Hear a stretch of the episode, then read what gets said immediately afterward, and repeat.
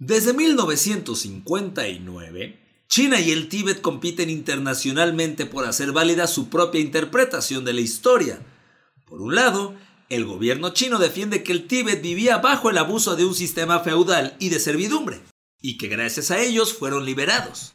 Por el otro lado, el gobierno tibetano, en el exilio, argumenta que en el Tíbet se está sufriendo una colonización cultural y violaciones a los derechos humanos. Pero, ¿cómo pasaron las cosas? Aquí, en Historiadores, te lo decimos. Bienvenido. Ya estás escuchando Histeriadores, un espacio donde platicaremos de historia, pero te contaremos las cosas como realmente pasaron y no como aparecen en tu libro de texto gratuito. Conducido por Daro Carrillo y Feror Casitas. ¿Qué pasa? ¿Cómo están todos planeta Tierra? Bienvenidos a Histeriadores de donde te contamos cómo realmente pasaron las cosas. Mi nombre es Daro Carrillo y está con ustedes el mismísimo, el tocado por Dios, Fernando ¿Qué pasa, mi crack? ¿Qué onda, mi crack? No tanto así de tocado por Dios, pero bueno, sí, iluminado. Digamos. Iluminado. Iluminado, iluminado. No, los únicos que pasaron así fueron los que estaban con el padre Maciel. No es precisamente Dios, pero bueno. Empezó picoso. El episodio delicada. de hoy viene, viene picoso, mi querido crack. ¿Cómo estás, mi crack? Bien, bien. Sobrio. ¿Sí? A diferencia de la semana pasada. Sobrio. Lo estamos intentando. Raro en ti eso, ¿no? No, pero mira, mi crack. O sea, sobrio, pero al tiro contigo. Pero siguiendo, híjole, ya tenemos que poner un poco más de hielo a esto, pero... Ay, mira cómo se nos aclara la garganta. ¿Qué pasa? Y empezamos a hablar como se debe, carajo. Así es, mi querido Fer, qué gusto. Eh, no, y, y- y qué, y qué gusto, mi crack. que pensé que ibas a hablar. Te quedaste sin palabras. No, no, ahora me- sí. Un episodio más de Histeriadores. ¿Cuántos van, crack? Ya van 30. Este es el 30. ¿Este es el 30? Es el 30. Dios mío. Estamos por cumplir un año, ¿eh? No, ese olvídate. No, ¿Qué no, va a no. ser? La que se va a armar. La que se va a armar. Ya estamos buscando el patrocinio de Bacardí, Sí. el patrocinio de Sminroff Tamarindo Sí. y el patrocinio de Johnny Walker Electrolit. Electrolit, por Electrolit favor. Electrolit No, tiene que. no puede fallar. No, no, nosotros te pagamos Electrolit. Sí, sí. Pero por favor, estate presente. Nos dedicamos un episodio a contar la historia de Electrolit. Hijo, ojalá que ya alcancemos a estar vacunados, Greg, porque yo ya tengo en mente a dos o tres personas que quisiera que estuvieran en, en el aniversario. O sea, de entrada la gente que nos ha ayudado, a, a- Areli Paz, Oscar Bennett, mi Mike este, de los Cobos, nuestro grandísimo community. Nuestros. eh, la gente que nos ha ayudado también en las diferentes plataformas. Totalmente. Himalaya, Todos nuestros friends de Himalaya. Apple. los, nuestros cuates de Spotify, Spotify. Los de Amazon. Sí, sí, sí. Este- Eh, la gente ahí en Wall Street que nos ayudó con todo el tema de las acciones para hacer pública nuestra empresa. Claro, YouPorn, que también nos buscaron, pusieron las facilidades para grabar ahorita. es- Hazte para allá, Andrómeda. Este, Nutella, también nos está patrocinando. Ojalá, cabrón. Y la neta, sí hay buena, buena banda. Oye, ¿eh? yo también, ¿sabes qué? Tengo ya clarísimo dónde se va a grabar ese episodio del aniversario. Oh, de mi crack. En el Peter. Sí, güey. Claro. Sí, donde nos, nació el COVID. Nos tienen que abrir el Peter para grabar ahí. Es el, y ¿Sí o tenemos no? que grabar un episodio del Peter. A ver, vamos a decirlo bien para que, para que nos escuchen los dueños del Peter, porque es el Pedro Infante Cantabar. Cantabar. Ahí queremos hacer el episodio de aniversario del primer año de Historiadores. Yo te aseguro que yo no fui, son puros cuentos que hay por ahí. Yo tengo tantos buenos recuerdos del Peter. Tienen que saber. Solo hay buenos, solo hay buenos. Solo hay buenos. Sí. Tienen que saber, amigos, para que. Porque hay muchos amigos de Latinoamérica que no han venido aún. Pero el Peter es un lugar que está arriba de una taquería. Que no tiene gran. O sea, no hay anuncios que digan ya estás llegando al Peter. De hecho, se ve taquería el gallito. Sí. No se ve que es el Peter ya hasta que te acercas más. Medio, medio escondidón. Escondidón. Está en la planta alta donde además apesta taco arriba. donde no hay límite en el cupo de la gente, les vale madre. No tiene ventanas y entonces no sabes qué hora es. Exacto. Es como si estuvieras en Las Vegas. Sí. Porque no tienes eh, idea del tiempo, ¿no? Puedes llegar ahí a las 11 de la noche, salir a las 10 de la mañana y ya te da el vampirazo, sales de día. Sí. Pero sales con una sonrisa de oreja a oreja, mi. No, no, no sabes. Es un cantabar. Cantas una vez cada cuatro Sí. horas porque hay 270 personas. Sí. Pero una anécdota muy breve, o sea, mi crack y yo fuimos varias veces, siempre le he aceptado, reconocido que él fue el que me llevó por primera vez. Y ya hemos ido entre semana y, y salido e ir a trabajar.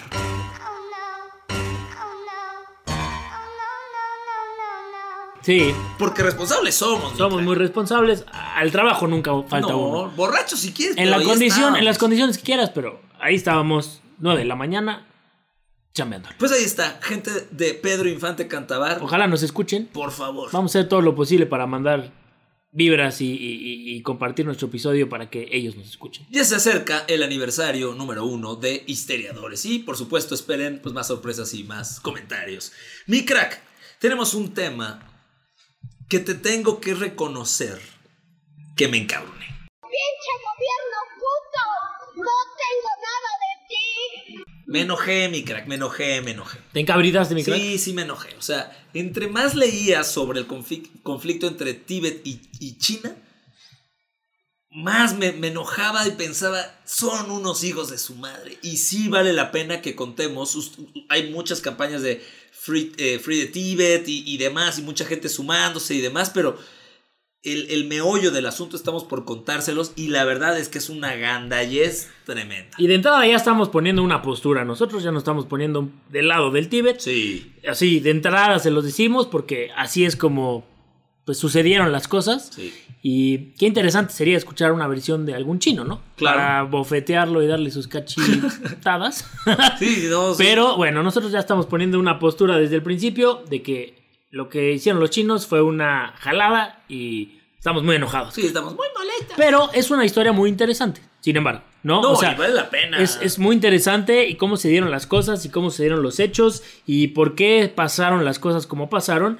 eh, porque hay que contar la historia. Y aquí se las contamos como realmente pasó y no como en sus libros de texto gratuito. Claro que te dicen cualquier cosa. Acá estamos por iniciar el tema de la guerra, conflicto. No, no podría decir guerra porque es, es ponerte literal con Sansón a las patadas. Y la neta es que pues así la pagaron nuestros amigos de Tíbet.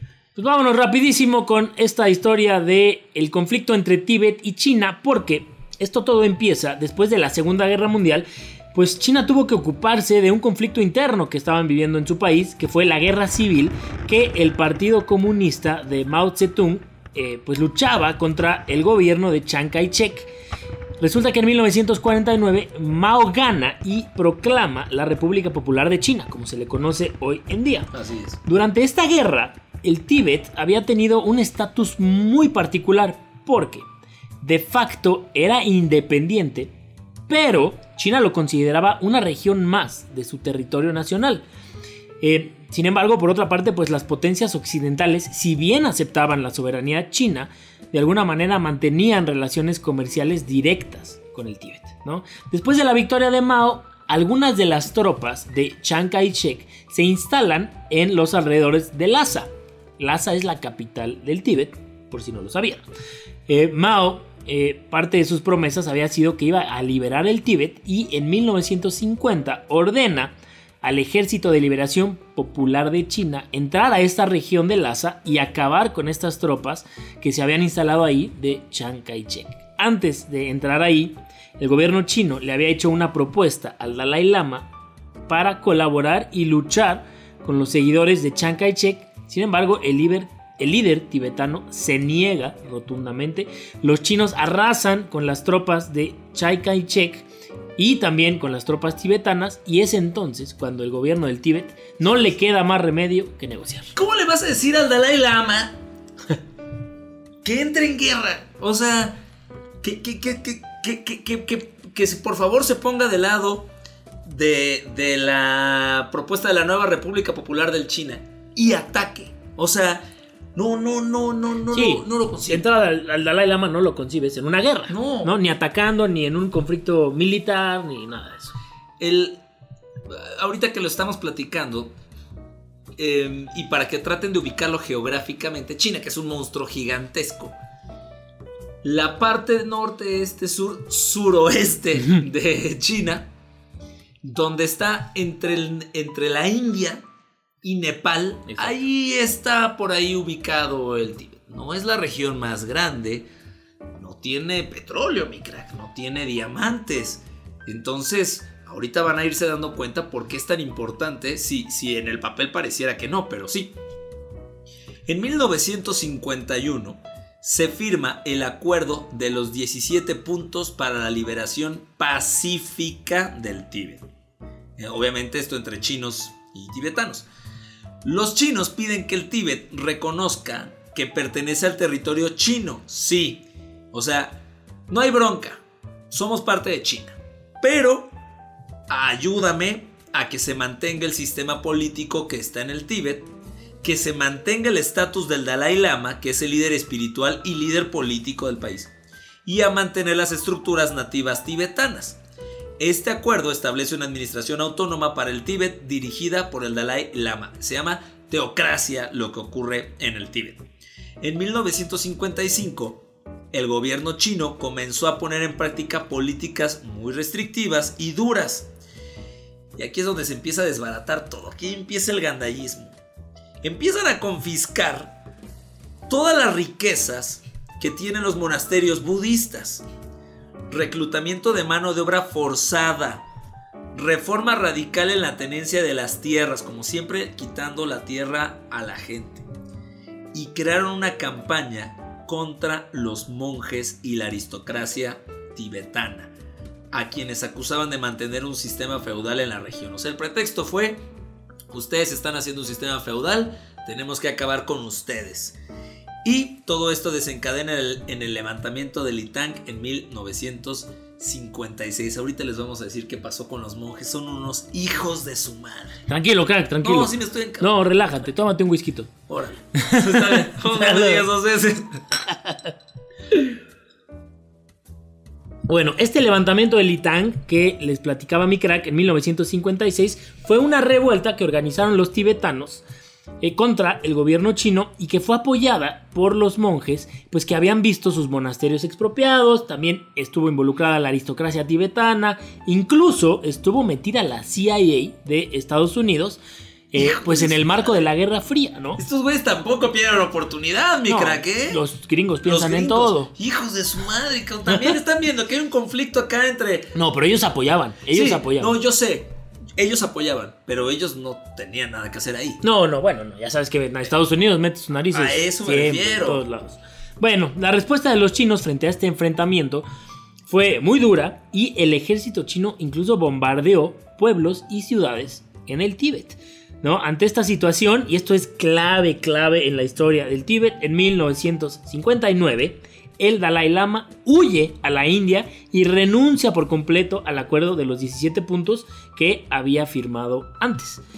Eh, bueno, gracias a estos levantamientos, estos monjes y aristócratas que habían dado apoyo a los levantamientos contra el gobierno chino, tuvieron que entregar todos sus bienes fueron, y fueron redistribuidos a eh, pues a la población, ¿no? Los nobles perdieron sus posesiones, los monjes fueron expulsados de los monasterios, fueron obligados a trabajar. Imagínense un monje que está dedicado a la religión y al, pues son muchas cosas. A la cultura. Es líder. Ponte a trabajar. Claro, o sea, el, monje representa un montón de cosas en el Tíbet. El budismo que está fundamentado, cimentado ahí, se, expande al mundo y estos tipos son los embajadores de eso. Sí, me estoy enojando, mi sí, sí, sí, sí, sí, sí, sí, sí. No, no, no, tremendo, tremendo lo que sucede ahí.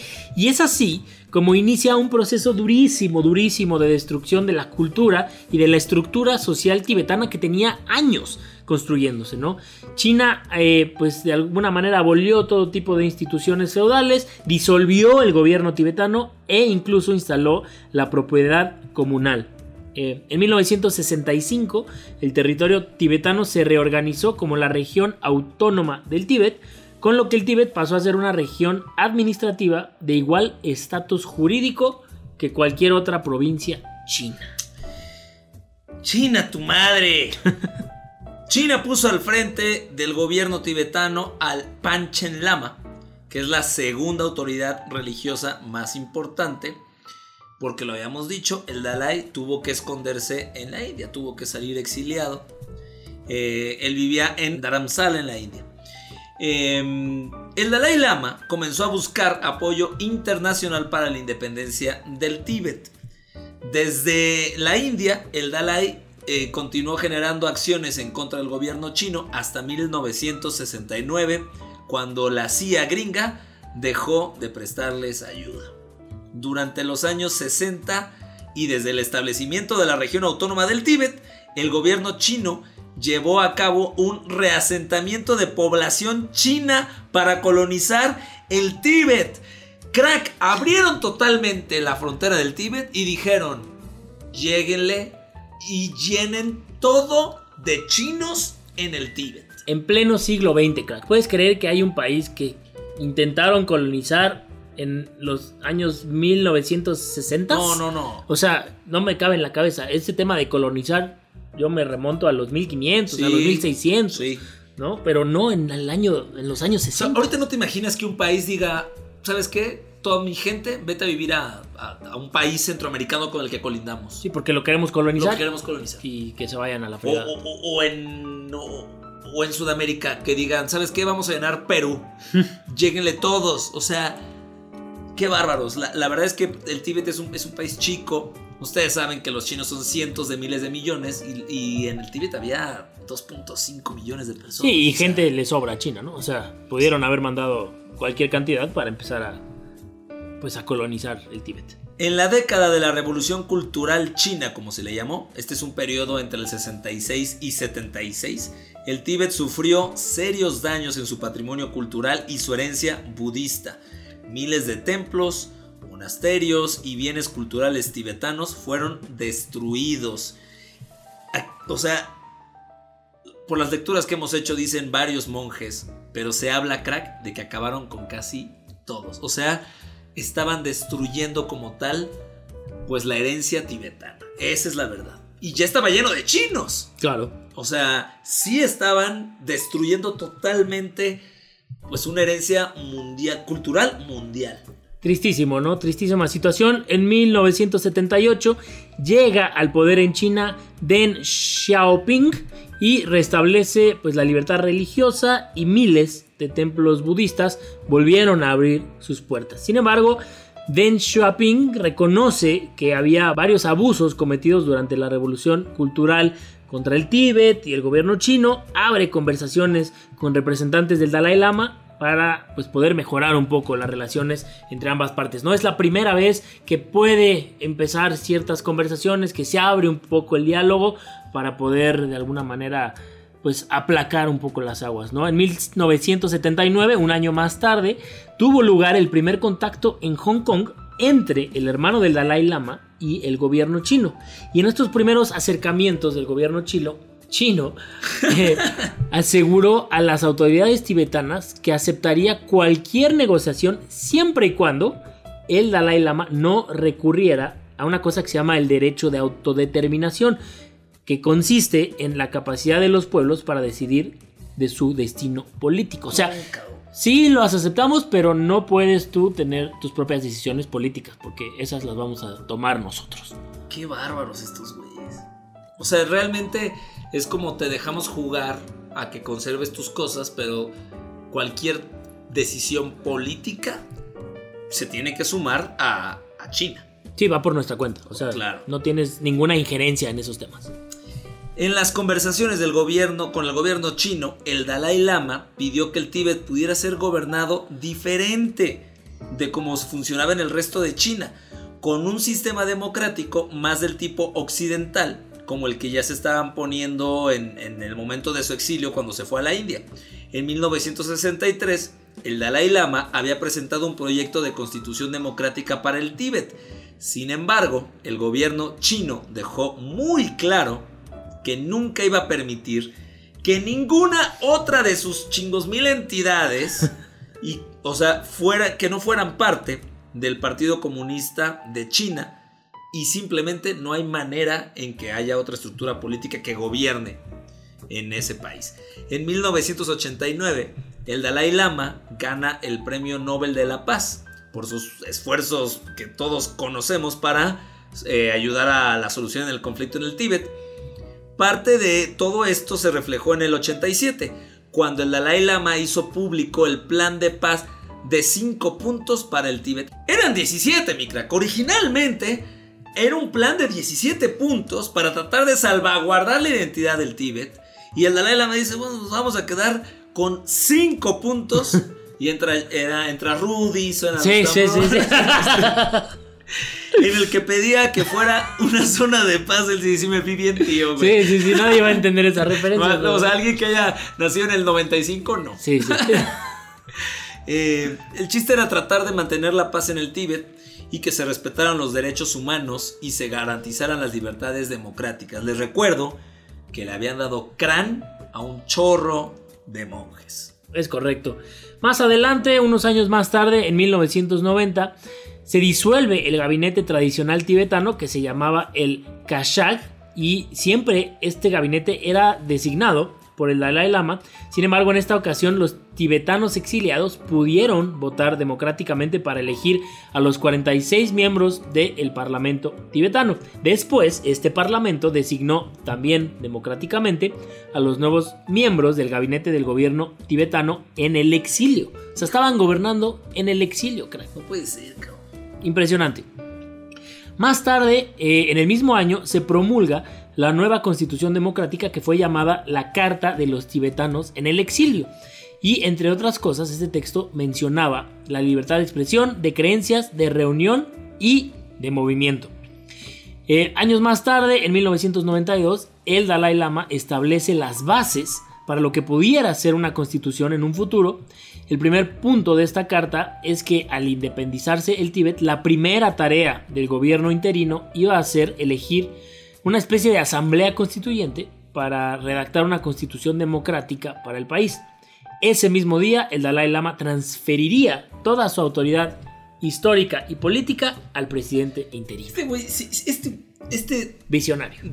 Dalai Lama, que al final les vamos a platicar cómo es designado un, Dala- un, un lama, con tal de conservar la paz, iba él a, a dejar todo lo, el, el poder que por, por pues no sé si es por herencia, por, por designación, Derecho divino. por costumbre, todo ese poder que él recibía es con tal de que estemos en paz, le paso todo esto a una persona que se va a elegir democráticamente. O sea, así era la mente de este señor con tal de mantener la paz en el Tíbet. Sí, conforme iban avanzando los años y iba viendo que los chinos no cedían y no cedían, él iba cediendo terreno, ¿no? Ya decías 17 puntos, bueno, no se pudo. 5 puntos, bueno, tampoco se pudo. Iba cediendo, iba cediendo, iba cediendo hasta que ya no pudo más, ¿no? Sí. Y ahorita vamos a platicar qué pasó después, pero el Dalai Lama, pues con tal de tener un Tíbet libre, él cedía y cedía y cedía. Híjole, pues ya estamos hablando de los años 90.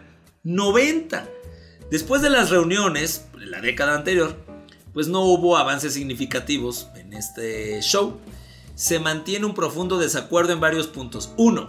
La relación histórica entre el Tíbet y China. 2. La situación de los derechos humanos en la región. Y 3. Las demandas del gobierno tibetano en el exilio. Además, las manifestaciones de finales de los 80s o atentados terroristas a cargo de los monjes tibetanos en 1987 y en el 93 no ayuda a que China quiera ceder en nada. Un momento importante para este proceso de paz pudo haber sucedido en el 89 cuando China invitó al Dalai Lama a un acto religioso en la capital, en Beijing.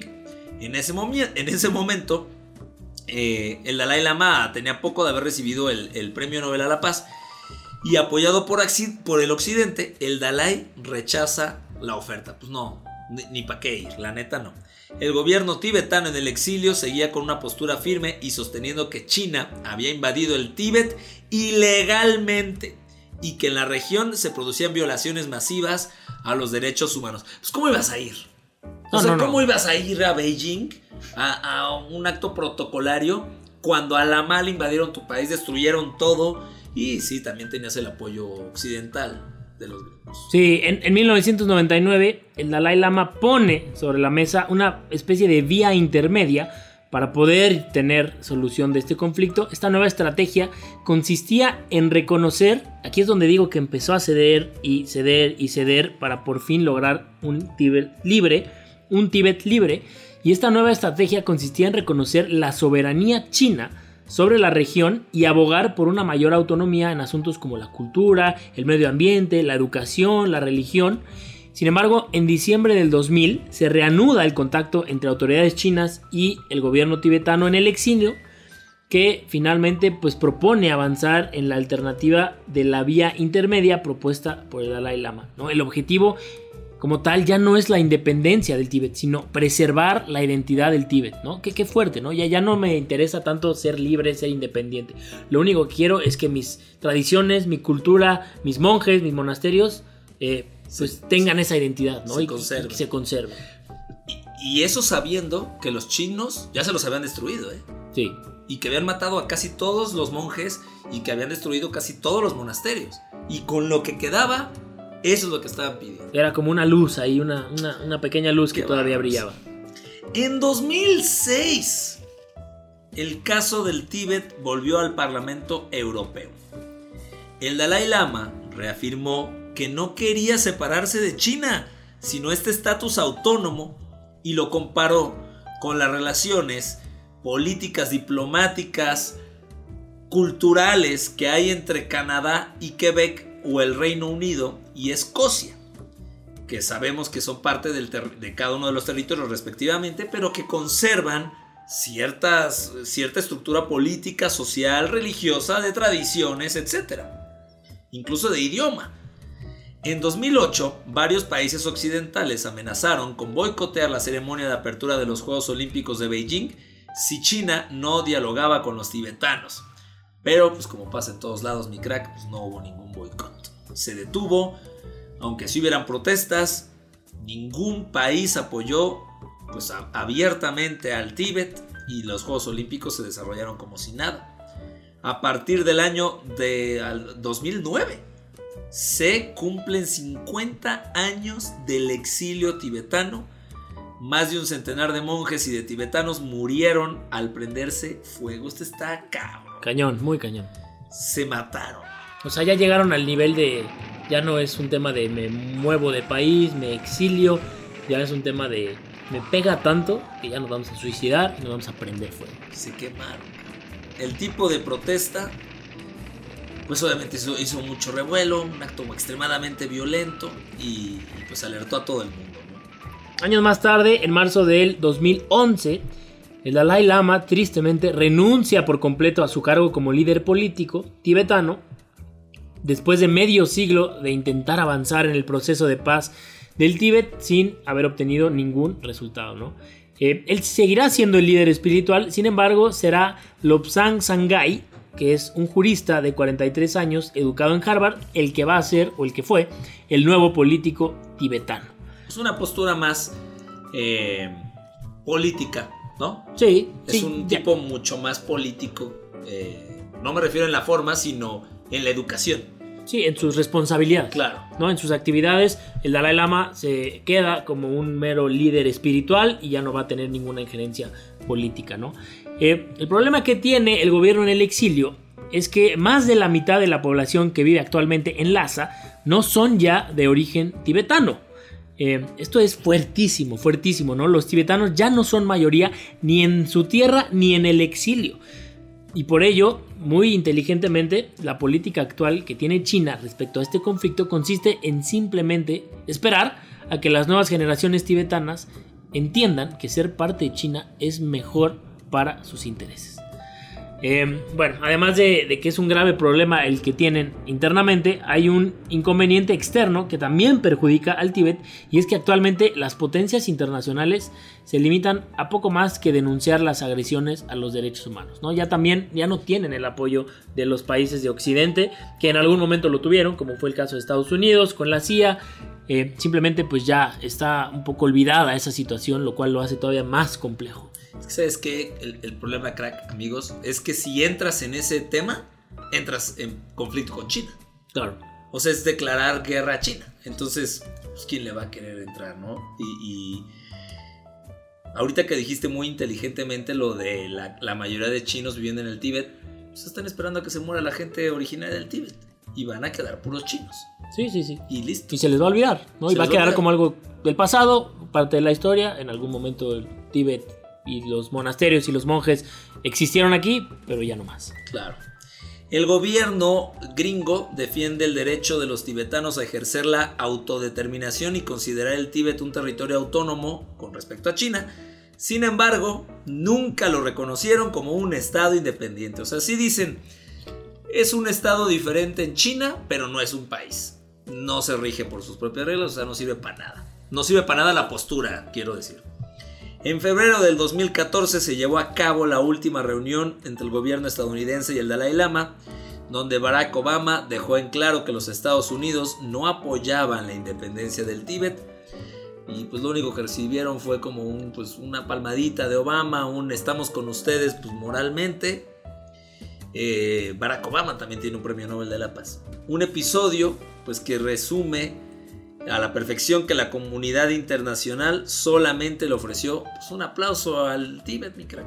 Un gracias por participar, pero no se van a mover las cosas. La realidad es que el Tíbet, la, la trascendencia y la cultura tibetana está por desaparecer. Sí, y creo que es muy cierto lo que dices, ¿no? Yo creo que gran parte de la causa de las potencias internacionales, de los países que pudieran, ¿no? De alguna manera apoyar a esta causa o apoyar eh, de cierta forma a, liberar al Tíbet, pues no se van a querer meter con China, ¿no? O sea, no son tontos. China sabemos que es uno de los países que más eh, militarmente fuertes están eh, en este momento y pues sería una tontería, ¿no? Que por algo que no tiene mucho que ver contigo, ¿no? Que no es un conflicto tuyo como potencia o como país, pues te vayas a meter, como decías, ¿no? Con Sansón a las patadas.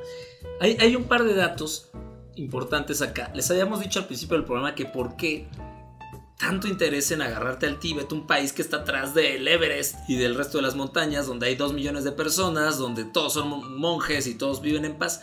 Tienen que saber, amigos, que en el Tíbet hay una gran cantidad, o sea, pasa una gran cantidad a través de ríos de agua dulce. Sí, y esta agua dulce alimenta prácticamente todo Asia y, gran, y grandes partes de Europa. O sea, los chinos van a tener en su poder el abrir y cerrar la llave del agua dulce para el resto de Asia. Pues es una, una zona muy montañosa, ¿no? Sí. Está ahí el Everest, el, mo- el- el- el monte más alto del mundo, eh, y es una... Los Himalayas están ahí, es una zona muy montañosa y pues por ende hay mucho deshielo en el verano y pues sí, la cantidad de agua que se genera ahí. Y pues como en la- la- las demás partes del mundo donde hay conflictos, ¿no? Hay conflictos que son por el petróleo, hay conflictos que son por la posición estratégica geográfica. Aquí es un tema de, eh, pudiera ser también de- del recurso natural. ¿no? Claro. El, el agua, el, el elemento más importante para la vida. Sí, y, y estábamos leyendo, crack te platicaba mientras nos servíamos un, un whisky como debe de ser. Exacto. Em, ¿Cómo eligen al Dalai Lama? Me pareció increíble porque el Dalai Lama es un- una especie de, ser divino. O sea, no es que él sea un dios, pero sí se hereda este, el, ser un lama. Entonces, cuando Dalai Lama, el que hoy vive, fallezca, un grupo de monjes, de los que quedan en, en la cúpula, digamos, a través de esta vibración, feeling, este, iluminación, eligen desde bebé al nuevo Dalai Lama. Y el que está actualmente, a los 5 años de edad, ocupó el puesto de Dalai Lama. Y a los 15 tuvo que enfrentar con el conflicto de China. O sea, desde los 15, y estamos hablando 2014, estuvo, o, o sea, está vivo el tema del Tíbet y de China. Estamos en el 2021, crack. Hoy estamos en el 2000. No, no, Y pero digo- sigue, y Ah, sigue sí, el sí, sí. conflicto. No, Exacto. O Y este sea- señor hasta se retiró, crack. Sí, sí, sí. Y no pudo. Y dedicó toda su vida. Y no pudo. Sí, es, es impresionante. Eh, no por nada se ganó el premio Nobel de la Paz, ¿no? Y tengo entendido que el cuate da conferencias, Sí. ¿no? Eh, viaja por el mundo, eh, pues con un mensaje de paz, ¿no? Que es, es lo que le queda y, y bueno, tú lo ves al cuate y sí te transmite una paz así tremenda, Sí, ¿no? O está en otro lado. Sí, no, no, no. O sea, es alguien fuera de este planeta. Eh, pero sí, qué cañón, ¿no? Que toda su vida la haya dedicado a esto y que no lo haya logrado Desde y no lo va a lograr. No lo va a lograr. Se van a No lo va extinguir. Sí. Oye, ¿qué más le daba a los chinos? O sea, hay una parte que yo no entiendo. O sea, ¿qué más le daba a los chinos dejar que los tibetanos conservaran sus. sus. elegir a su líder moral, conservar sus tradiciones y finalmente ya iban a conservar la región política, este, geográfica como anexo de China, donde obviamente tenían el control de los ríos que les estamos diciendo. Incluso el Ganges pasa por ahí que alimenta a la India. Si ya tienen ese control, qué maldita necesidad de acabar con ellos. Pues así es, así es la cultura china, ¿no? Y, yo creo que pues tendríamos que conocer cómo piensan los chinos porque es otra cultura, completamente diferente a la nuestra, no, no lo estoy justificando, pero me gustaría entender por qué, ¿no? Y, cuál es su manera de pensar y por qué eh, querer apañarse este territorio eh, más allá de, de- de la cultura, ¿no? Y de, y de las tradiciones y de los monasterios, que pues eso, pues a ellos, ¿qué más les da? Pues si, si ustedes tienen oportunidad de visitar el Tíbet antes de que valga queso, háganlo. Háganlo, quedan algunos este, monasterios, todavía hay algunos monjes. Y pues es la cuna del budismo mundial. Y como en este episodio nos pusimos muy molestos, es momento de cambiar, tocar la puerta, abrir de otro tema, porque están llegando frente a ustedes las efemérides a cargo de mi crackatl.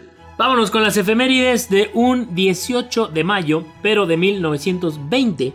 Nace Karol Wojtyla, Oh. mejor conocido como Juan Pablo II, Papa polaco entre 1978 y el 2005. Crack, tú hablas polaco, ¿no? A ti te gusta polaco. Sí, ¿A ti te gusta el polaco? No, Sí, sí, sí. Hablo polaco nada Sí, más. mi no, me acuerdo que me platicabas que te gustaba, que estabas interesado en el polaco.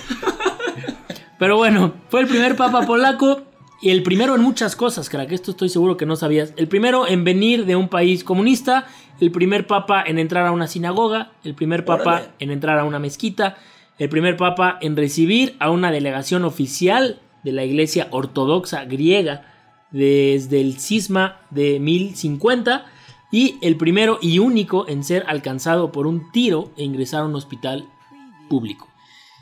Órale, Todo ¿no eso. sabía que era público? Dos veces le intentaron matar. Tuvo Y- varios... Y en uno de los atentados fue a perdonar a, a la persona que le disparó. Sí, lo, encarcelan, lo encarcelan y, y muy humildemente fue a la cárcel a, a saludarlo. Yo no soy pro de la religión y creo que ha quedado claro a lo largo de los episodios de Historiadores, pero la figura del Papa y en particular de Juan Pablo II fue, yo, yo creo que hay, no, no se me ocurre otra que haya marcado tanto a la religión católica. Un Papa carismático, bondadoso, sí sabía algunas cosas fuertes, ocultas de la Iglesia Católica, pero en general una persona que, que- que murió por el desgaste, crack. Por, por la cantidad de países que visitó, la cantidad de mensajes que fue a dar. Se metió con, con los más pobres, se metió con los enfermos, se metió en las cárceles. O sea, un, un papa distinto. Sí, un papa muy activo, ¿no? Sí. O sea, ya lo decías, viajó no sé cuántas veces a cualquier cantidad de países, pero un papa que todo el tiempo estaba activo, todo el tiempo estaba haciendo algo. Este, algo interesante, el 14 de noviembre del 2002 se convirtió en el primer papa en 150 años en visitar el Parlamento italiano. Y en esta visita él da un discurso que fue tan tan elocuente que un mafioso famoso llamado Benedetto Marchante, que era capo de la Cosa Nostra, se entregó a la policía. ¡No! Así o sea, el güey escuchó el discurso y le llegó tanto que dijo: No, ya. I'm sorry. I'm sorry. I'm sorry.